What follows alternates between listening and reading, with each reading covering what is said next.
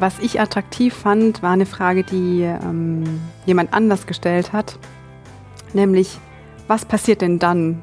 Also ich, ich habe dann meine Ziele erreicht und ich habe hab die Altbauwohnung, ich habe die zwei Katzen, ich habe vielleicht einen Partner etc. Aber was kommt denn dann? Also ich glaube, das war eine ganz, ganz große Frage, die ich mir gestellt habe. So, also diese Sinnfrage.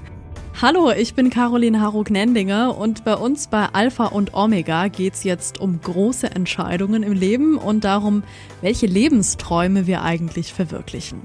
Es wird spannend, weil Sophia Gieser sich vor ein paar Jahren vom Lebenstraum als internationale Geschäftsfrau verabschiedet hatte und dann Ordensfrau, nämlich Franziskanerin wurde. Es geht darum, wie der jungen Frau klar wurde, das ist das Richtige und um Tipps für gute Lebensentscheidungen. Zu sehen gibt's unseren Talk auch. Alles dazu in den Show Notes. Und hier jetzt erstmal zum Hören und los geht's. Schwester Sophia, Sie haben mir schon gesagt, dass Sie immer schon religiös, spirituell drauf waren, aber sich gar nicht vorstellen konnten, Ordensfrau zu werden. Also wie haben Sie sich denn früher so das Ordensleben vorgestellt? Auf jeden Fall ganz anders. Mhm. Und tatsächlich, glaube ich, habe ich mir tatsächlich nicht so super viele Gedanken auch darüber gemacht, weil meine Ideen, wie meine Zukunft aussehen sollte, so ganz anders waren. Also natürlich habe ich irgendwie Sister Act gesehen und gefeiert. Mhm. Das fand ich richtig, richtig gut. Es war oder ist eine meiner Lieblingsfilme. Mhm. Von ähm, dieser Nonne auch, oder ja, quasi Nonne, die, ähm, ja. die dann so das Viertel aufmischt, ne? Mhm. Schon, schon. Also das, das, das, fand ich einfach mega cool. Mhm. Das gebe ich schon zu. Aber mir, mir, war natürlich im Hinterstübchen irgendwie schon klar, dass das nicht die Realität sein kann. Und natürlich gibt's dann auch diese ganzen Stereotypenbilder von Ordensschwestern, die dann irgendwie still da sitzen und beten und so. Und aber ich glaube, so eine große Rolle hat es nie wirklich eingenommen, weil ich einfach so vieles anderes in meinem Kopf hatte, wie es aussehen soll. Genau. Was hat denn damals, also vor Ihrem Ordensleben, so zu Ihrem Alltag gehört? Vielleicht können Sie davon kurz erzählen. Also, Sie meinen jetzt in meinem Studium? Ja, so ähm, einfach bevor Sie eingetreten sind, so was, ähm, ja, wie so Ihr Alltag, was Sie beruflich gemacht haben, ob Sie vielleicht auch eine Beziehung hatten, so. Mhm. Ja, ähm, also natürlich habe ich erstmal eine Runde studiert, äh, nachdem ich fertig war mit der Schule. Und ich musste natürlich auch erstmal ganz weit weg von zu Hause. Das war zumindest für mich so ein ganz großer Antrieb, erstmal weg. So, ähm, und dann habe ich internationales Politikmanagement studiert und bin dann auch rumgekommen, habe in Helsinki ein Auslandssemester gemacht, in Berlin ein Praxissemester und habe dann da festgestellt, oh, Kommunikationsagentur, das könnte schon was sein, weil ich mag so ein bisschen Stress schon ganz gerne und dann diese Projektarbeit mit verschiedenen Kunden und die auch die Kreativarbeit mit Kommunikation, mhm. das fand ich schon ganz schön cool. Mhm. Und ähm, dann bin ich nach diesen ganzen Ausflügen mal wieder zurück in Bremen angekommen, wo ich meinen Bachelor gemacht habe. Hm, habe den Bachelor dann fertig gemacht, hatte auch schon einen Masterstudienplatz ähm, an der Uni in Hamburg, der relativ prestigebelastet war, sage ich mal. Aber ich fand es damals, wie Sie beschrieben haben, dieses höher, schneller, weiter. Das fand ich einfach toll damals, zu sehen, okay, ich habe da Möglichkeiten hochzukommen und weiterzukommen und das zu sprengen oder vielleicht sogar das zu erreichen, was ich mir so erdacht habe als Plan für mein Leben. Mhm. Ähm, ja. Hat damals auch eine Beziehung irgendwie zu Ihrem Alltag dazugehört? Ich würde jetzt mal sagen, ich hatte schon meine Liebschaften, so und meine Romanzen, aber ich war jetzt nicht die Person für eine lange feste Beziehung. Was hat Ihnen damals auch in der Zeit so Sinn und Glück gegeben? Ja, also äh, so aus dem Rückblick gesehen natürlich. Ich glaube, meine erste intuitive Antwort wäre Leistung gewesen jetzt. Hm, ich glaube, dass Leistung einen richtig großen Stellenwert in meinem Leben gehabt hat. Und zwar nicht nur immer zum Guten. Ich glaube, ich habe mich da auch ganz schön viel drüber identifiziert, mhm. ähm, was ich so erreichen kann, was ich intellektuell leisten kann. Mhm. Natürlich dieses ganze Kreativsein, äh, Musik, Mode, Kultur, alles drumherum. Ich glaube, das war auch ein großer Stellenwert in meinem Leben damals. Ähm, und ich glaube, das hat mich auch nicht ganz losgelassen bis heute. Mhm. Gott sei Dank. Mhm. genau. Und das, das habe ich, glaube ich, auch viel ausgelebt mit Clubkonzerten und Galeriebesuchen etc. Mhm. Ja, da ja. ist ja Berlin wahrscheinlich auch ein ganz guter Ort. Ja, ja, unbedingt. Jetzt geht es ja auch bei uns ähm, um eine Art Sehnsucht ähm, ja. nach einem anderen Leben. Mhm. Und wir haben gedacht, das beschäftigt sicherlich viele Menschen und haben uns jetzt mal auch auf der Straße umgehört mhm. und gefragt, ähm, würden Sie gerne mal ganz anders leben? Und da schauen wir jetzt mal rein. Ja, würde ich gerne in ein anderes Land, wo Menschen einfach viel glücklicher sind und eine kleine Dinge schätzen auch. Und einfach, wo es auch viel, viel wärmer ist und einfach mal alles vergessen kann und einfach nur mit klein auskommen kann, ja. Die Pandemie war für mich sozusagen eine Art Katalysator. Und ich habe mich gefragt, als ich zwei Jahre lang nur vor einem flimmernden Computerrechteck gesessen habe, ob das alles gewesen ist. Und ich wollte einfach aus den Verhältnissen raus habe gekündigt, konnte mir das auch leisten.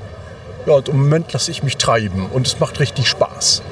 Wenn dann vielleicht mit meinem Mann tatsächlich irgendwie auswandern, komplett auf eine einsame Insel oder so, dann selbstversorgermäßig zu leben, vielleicht auch mit vielen Kindern dann. Meine Familie, ich habe Geschwister hier in Deutschland und auch in Frankreich und in Ägypten. Ich komme aus Ägypten.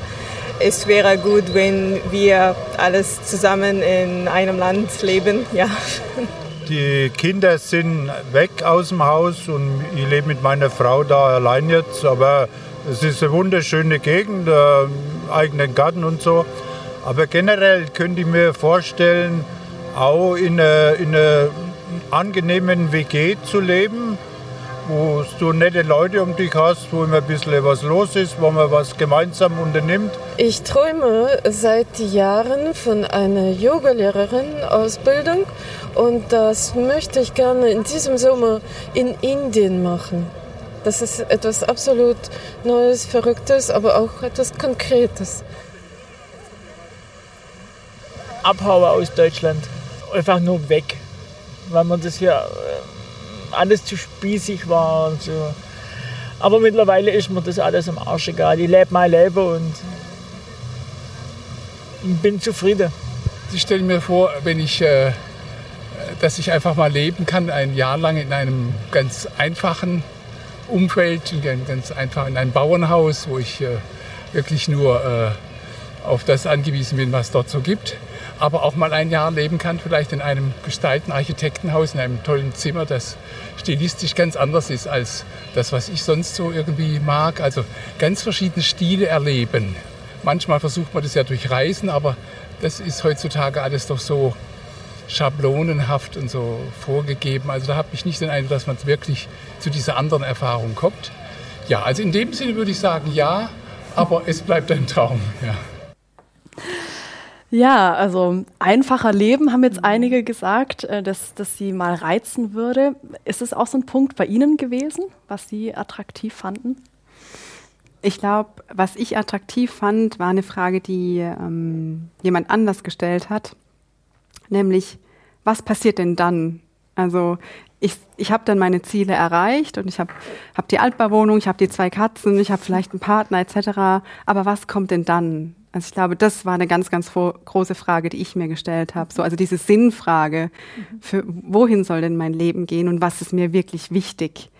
Ähm, und als ich mich dann mit der franziskanischen Spiritualität beschäftigt habe, habe ich auch gemerkt, dass dieses hier eine Designer-Handtasche und da eine Designer-Handtasche und da ein paar nice Schuhe und so, dass das einfach auch nicht das Aller, Allerwichtigste ist. Mhm.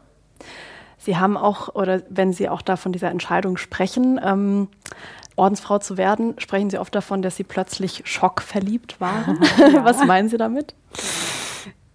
Also ich äh, glaube, dass, dass viele schon mal verliebt waren und dass man dann so auf, auf Wolke 7 ist und alles ist mega aufregend, alles ist so, oh! und das meine ich damit. Also, und, und diese Anziehung und diese Chemistry und dieses Knistern, das hatte ich, hatte ich so mit Gott und mit Jesus in dieser Zeit. Deshalb sage ich da immer schockverliebt dazu.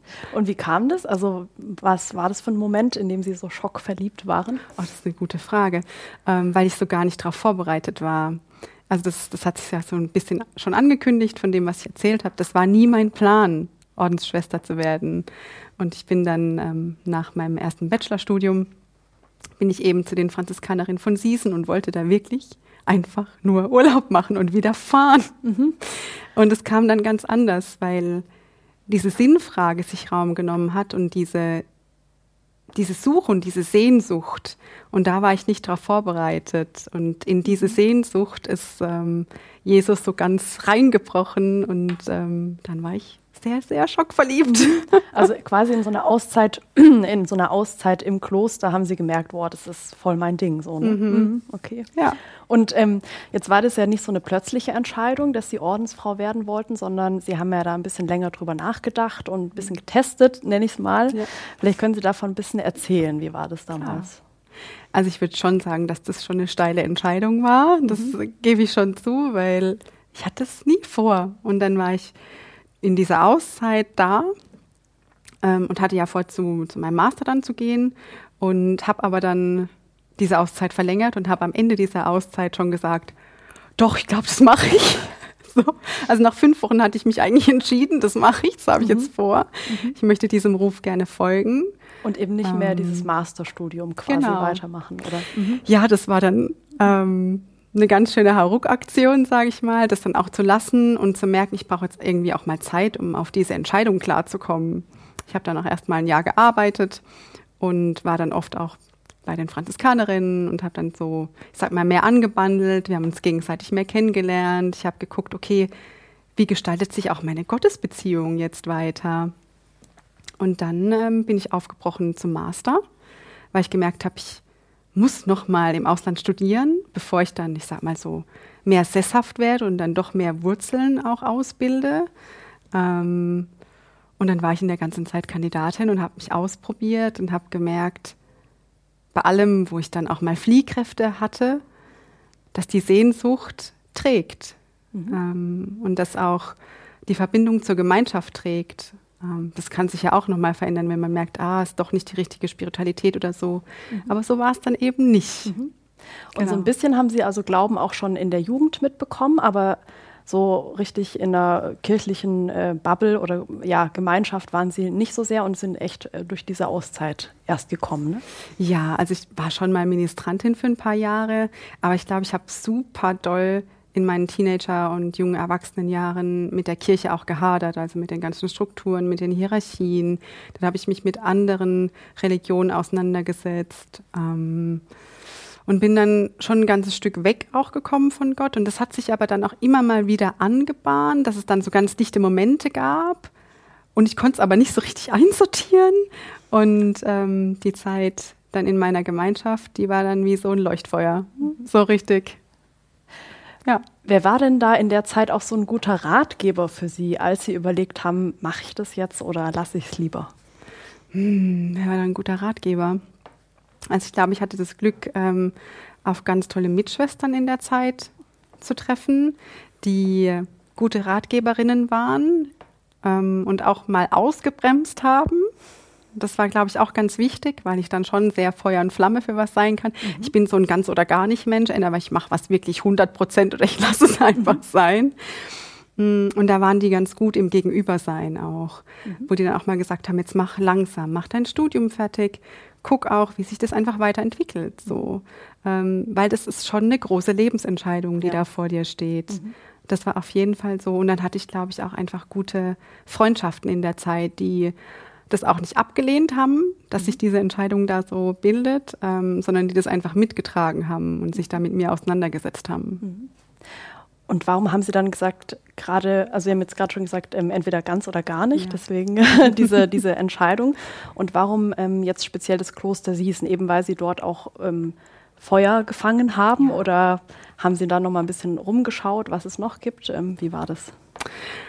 Ach, ich habe, glaube ich, nicht so viel rumgeschaut, ehrlich gesagt. Ich bin, war ja dann da diese, diese fünf Wochen und ich habe, wie Sie beschrieben haben, richtig Feuer gefangen. Ich mochte und mag meine Gemeinschaft sehr. Ich mag das franziskanische Charisma sehr, das franziskanisch-klarianische. Das zieht mich ganz doll. Ähm, am Anfang habe ich mich so noch ein bisschen probiert, drum rumzudrücken. Mhm. Ähm, aber wenn ich mir die Biografie von Franziskus angeguckt habe und ähm, wie dann die Spiritualität sich ausgebildet hat, ähm, habe ich einfach gemerkt, da dockt ganz viel von meiner eigenen Biografie einfach auch an. Und dann war ich schon mal bei anderen Gemeinschaften, aber das hat nicht so gezündet. Also was zündet da so genau bei, bei diesem franziskanischen? Also ich glaube, was ich ganz, ganz spannend finde bei dem Franziskanischen ist immer dieses bei den Menschen und unter den Menschen sein ähm, und auch an den Rändern sein. Also bei den Menschen, die halt nicht in der, im Mittelpunkt der Gesellschaft stehen. So, das finde ich ganz, ganz anziehend. Und auch eben diese, schon diese Kehrtwende von diesem Glanz und Ruhm und was ich alles sein kann, wie toll ich sein kann. Und hier habe ich ein Zertifikat und da habe ich ein Zeugnis, sondern diese, diese radikale Umkehr zu dem, was wirklich wichtig ist in meinem Leben und das in den Mittelpunkt zu stellen und daran alles auszurichten. Und das finde ich, hat Franziskus auf eine Art und Weise gemacht, die mich sehr, sehr ins Herz getroffen hat. Ihre Familie ist ja mit der Entscheidung am Anfang, hat sich da nicht so leicht getan, vielleicht ähnlich wie auch bei Franziskus, kann ich mir vorstellen. Also wie schwer war es, sich trotzdem für diesen Weg zu entscheiden? Hm, also ich würde sagen, für mich war es nicht schwer, die Entscheidung zu treffen, weil die für mich so wahnsinnig gestimmt hat und da auch nichts dran gerüttelt hat. Das finde ich bis heute auch Wahnsinn, dass das nicht passiert ist.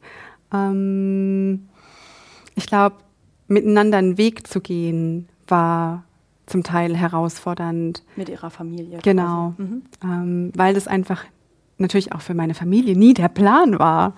Ähm, und dann haben wir einfach ganz viel miteinander gesprochen, immer wieder. Natürlich war das schwer, natürlich hat es uns auch was gekostet. Aber wenn ich jetzt zurückschaue, hat sich jedes Gespräch gelohnt.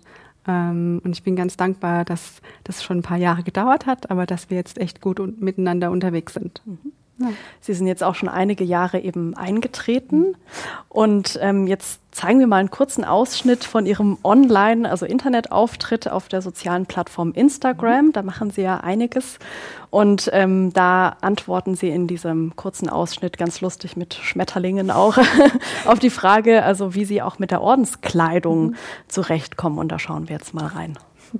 Ich habe Mode richtig gefeiert und habe das geliebt, mich da in verschiedenen Phasen verschieden auszudrücken und meinen eigenen Stil zu finden. Und oh, das, das war schon richtig, richtig nice. Aber ich liebe auch das Kleid sehr und das, was es für mich ausdrückt. Ähm, von dem her ist es schon okay. Ähm, und mit dem festen Dresscode komme ich ganz gut klar. Und ich habe ja auch noch Schuhe und Jacken und Schals. Also da geht schon einiges ja. Individuelles auch bei der schon. Kleidung. Auf jeden Fall. Jetzt haben Sie ja auch, also sind Sie ja, glaube ich, Vegetarierin ja. und äh, auch nicht unbedingt Frühaufsteherin. Wie individuell geht es denn, äh, so zu leben in einem Orden, würden Sie sagen?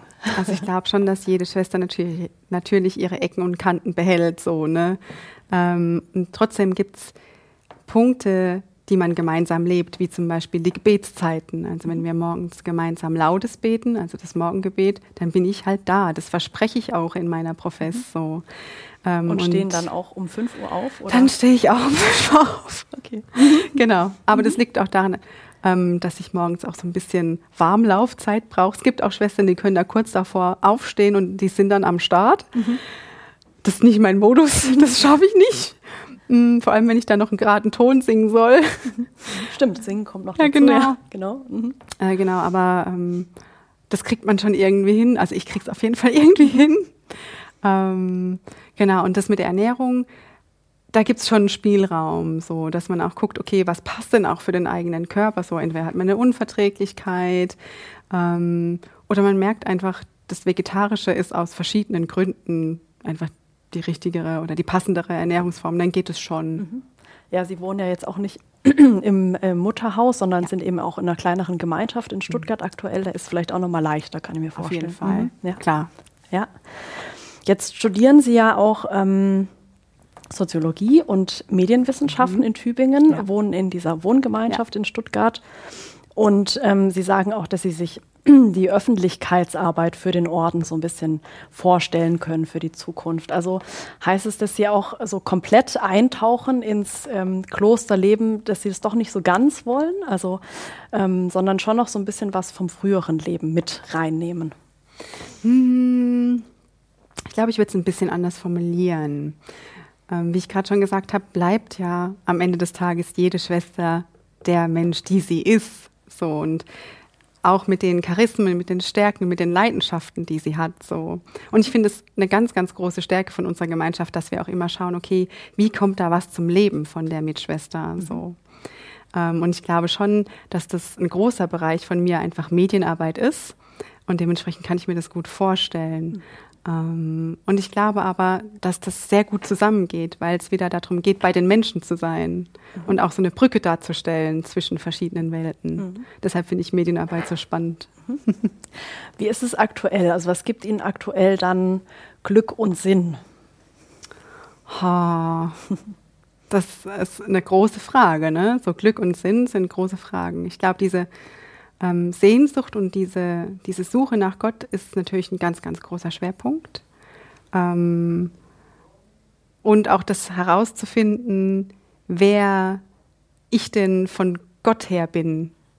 Ähm, ich glaube, das ist auch was, was immer mal wieder Raum einnimmt und dieses Entdecken, okay, das lebt in mir, das lebt in mir aber auch und, und wie geht das dann zusammen als Franziskanerin und das ist ein ganz, ganz spannender und sehr sinnstiftender und auch irgendwie glücklich machender Weg. Mit also allem, was drin liegt. Also dieses sich selber zu finden oder noch mehr von sich zu entdecken, meinen Sie so? Ja, von Gott mhm. her aber. Also nicht mhm. um meiner selbst willen, damit ich wieder so unterwegs bin von so I'm amazing und ich bin so toll und so, sondern wirklich rauszufinden, okay, um was geht's in meinem Leben? Wohin sollen auch meine Gaben und Talente und wie kommt da alles irgendwie zum, zum Blühen auch so? Mhm.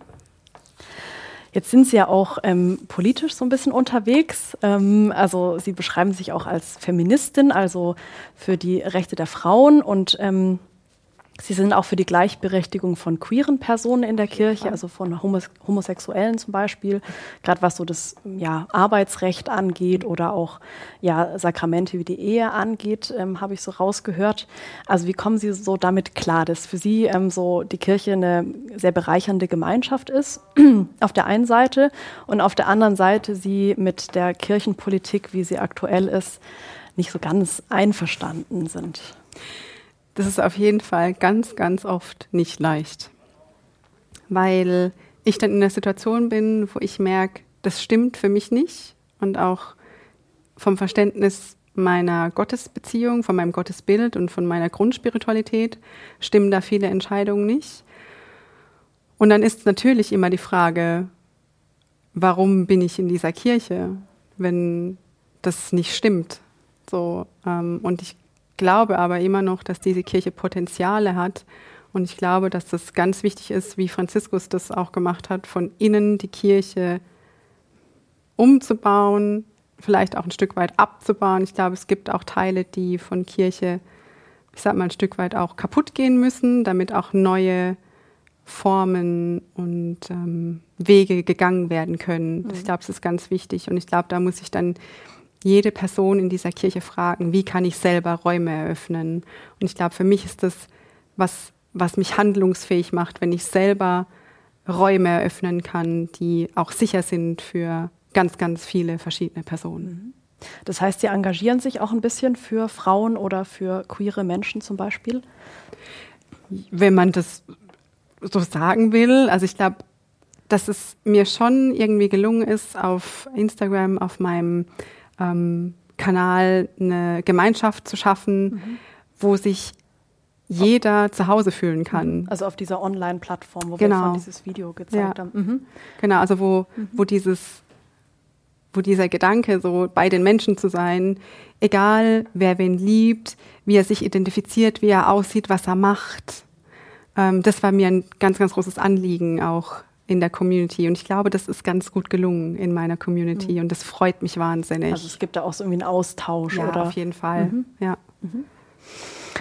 Jetzt würde ich ganz so zum Schluss auch noch mal ganz gerne wissen, ähm, was Sie anderen raten können, die sich denken, Mensch, ich habe so einen Lebenstraum mhm. und ähm, weiß jetzt nicht, soll ich jetzt mein ganzes Leben auf den Kopf stellen? Ähm, soll ich auf diese einsame Insel ziehen, Selbstversorgerin werden?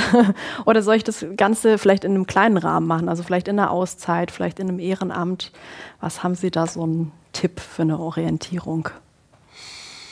Also von meinem Bauchgefühl her würde ich sagen, auf jeden Fall machen. Also wenn man merkt, da, da brennt was und da, da lebt was richtig, was so aus einem raus auch will, unbedingt dem nachgehen und schauen, wie das Gestalt annimmt. Und gleichzeitig auch schauen, braucht es eine Zeit der Prüfung? Also braucht es auch eine Zeit, die da einfach mal ins Land gehen muss, bis ich mir ganz sicher bin, und das ist die Gestalt, wie diese Entscheidung und dieses Feuer, die, wie dieses annehmen soll. Ähm, aber ich bin sehr dafür, dass man sein Feuer irgendwie zum Leben bringt und mhm. ja, dem nachgeht. Und dieses Feuer, wie merkt man denn, dass es wirklich genau diese Sache ist? Äh, also diese Lebensform ähm, oder dieses Thema, wo ich irgendwie dranbleiben will. Also woran spüre ich so ein, so ein Feuer auch? Was würden Sie mhm. sagen? Ich glaube, es lässt einen einfach nicht los. Also so ging mir das ähm, auch ganz lange mit der Medienarbeit. Ich habe auch gedacht, ich muss, glaube ich, irgendwie noch mal was anderes machen. Aber das lässt einen dann einfach nicht los, weil man auch sieht, da gibt es so viel zu machen, da gibt es so viel zu entdecken, da ist so viel Potenzial oder da frustriert mich auch so viel, da muss einfach was passieren. Mhm. Ähm, und ich glaube, hm, ja, das holt einen dann immer wieder ein auch. Mhm. Und dann, wenn ich eben ja sage, ich teste mal äh, ja. entweder ein bestimmtes Ehrenamt oder eine Auszeit oder wirklich ein komplettes Lebensmodell, mhm. da muss man ja dann auch nochmal eine Entscheidung treffen. Also was, was können Sie dann da raten? Also am besten die besten Freunde fragen, die Familie oder doch eher auf das eigene Bauchgefühl hören? Also natürlich ist es immer gut, wenn man mit Menschen spricht, so die einen gut kennen so, weil man, wenn, wenn man selber so, ich, wie ich jetzt damals, so unfassbar schockverliebt in irgendeine Idee ist, dann ist es manchmal auch ganz gut, wenn man mit jemandem spricht, der so sagt, komm mal kurz runter, du hast auch dir drumherum schon was aufgebaut und so.